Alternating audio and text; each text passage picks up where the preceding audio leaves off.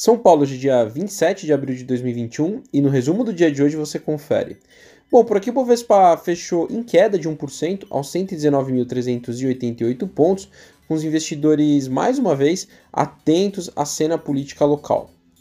Bom, o destaque do dia ficou para Vale, subiu 1,43% a R$ 110,12, depois da divulgação de resultados com um lucro líquido de 5 bilhões e meio de reais, 2 mil por cento maior do que no mesmo período quando a gente compara de 2020.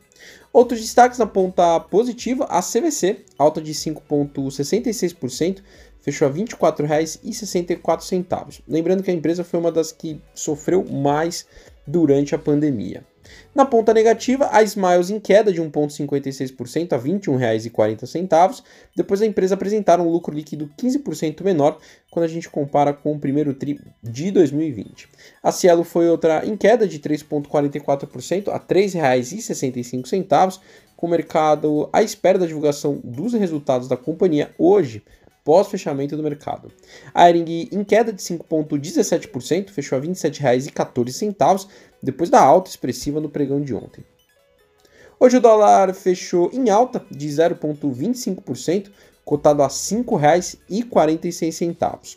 Indo para o exterior, as ações asiáticas fecharam mistas, com os investidores à espera da reunião do Fed nos Estados Unidos, no Japão, o Nikkei queda de 0,46% e na China o Xangai Composto praticamente estável, leve alta de 0,04%.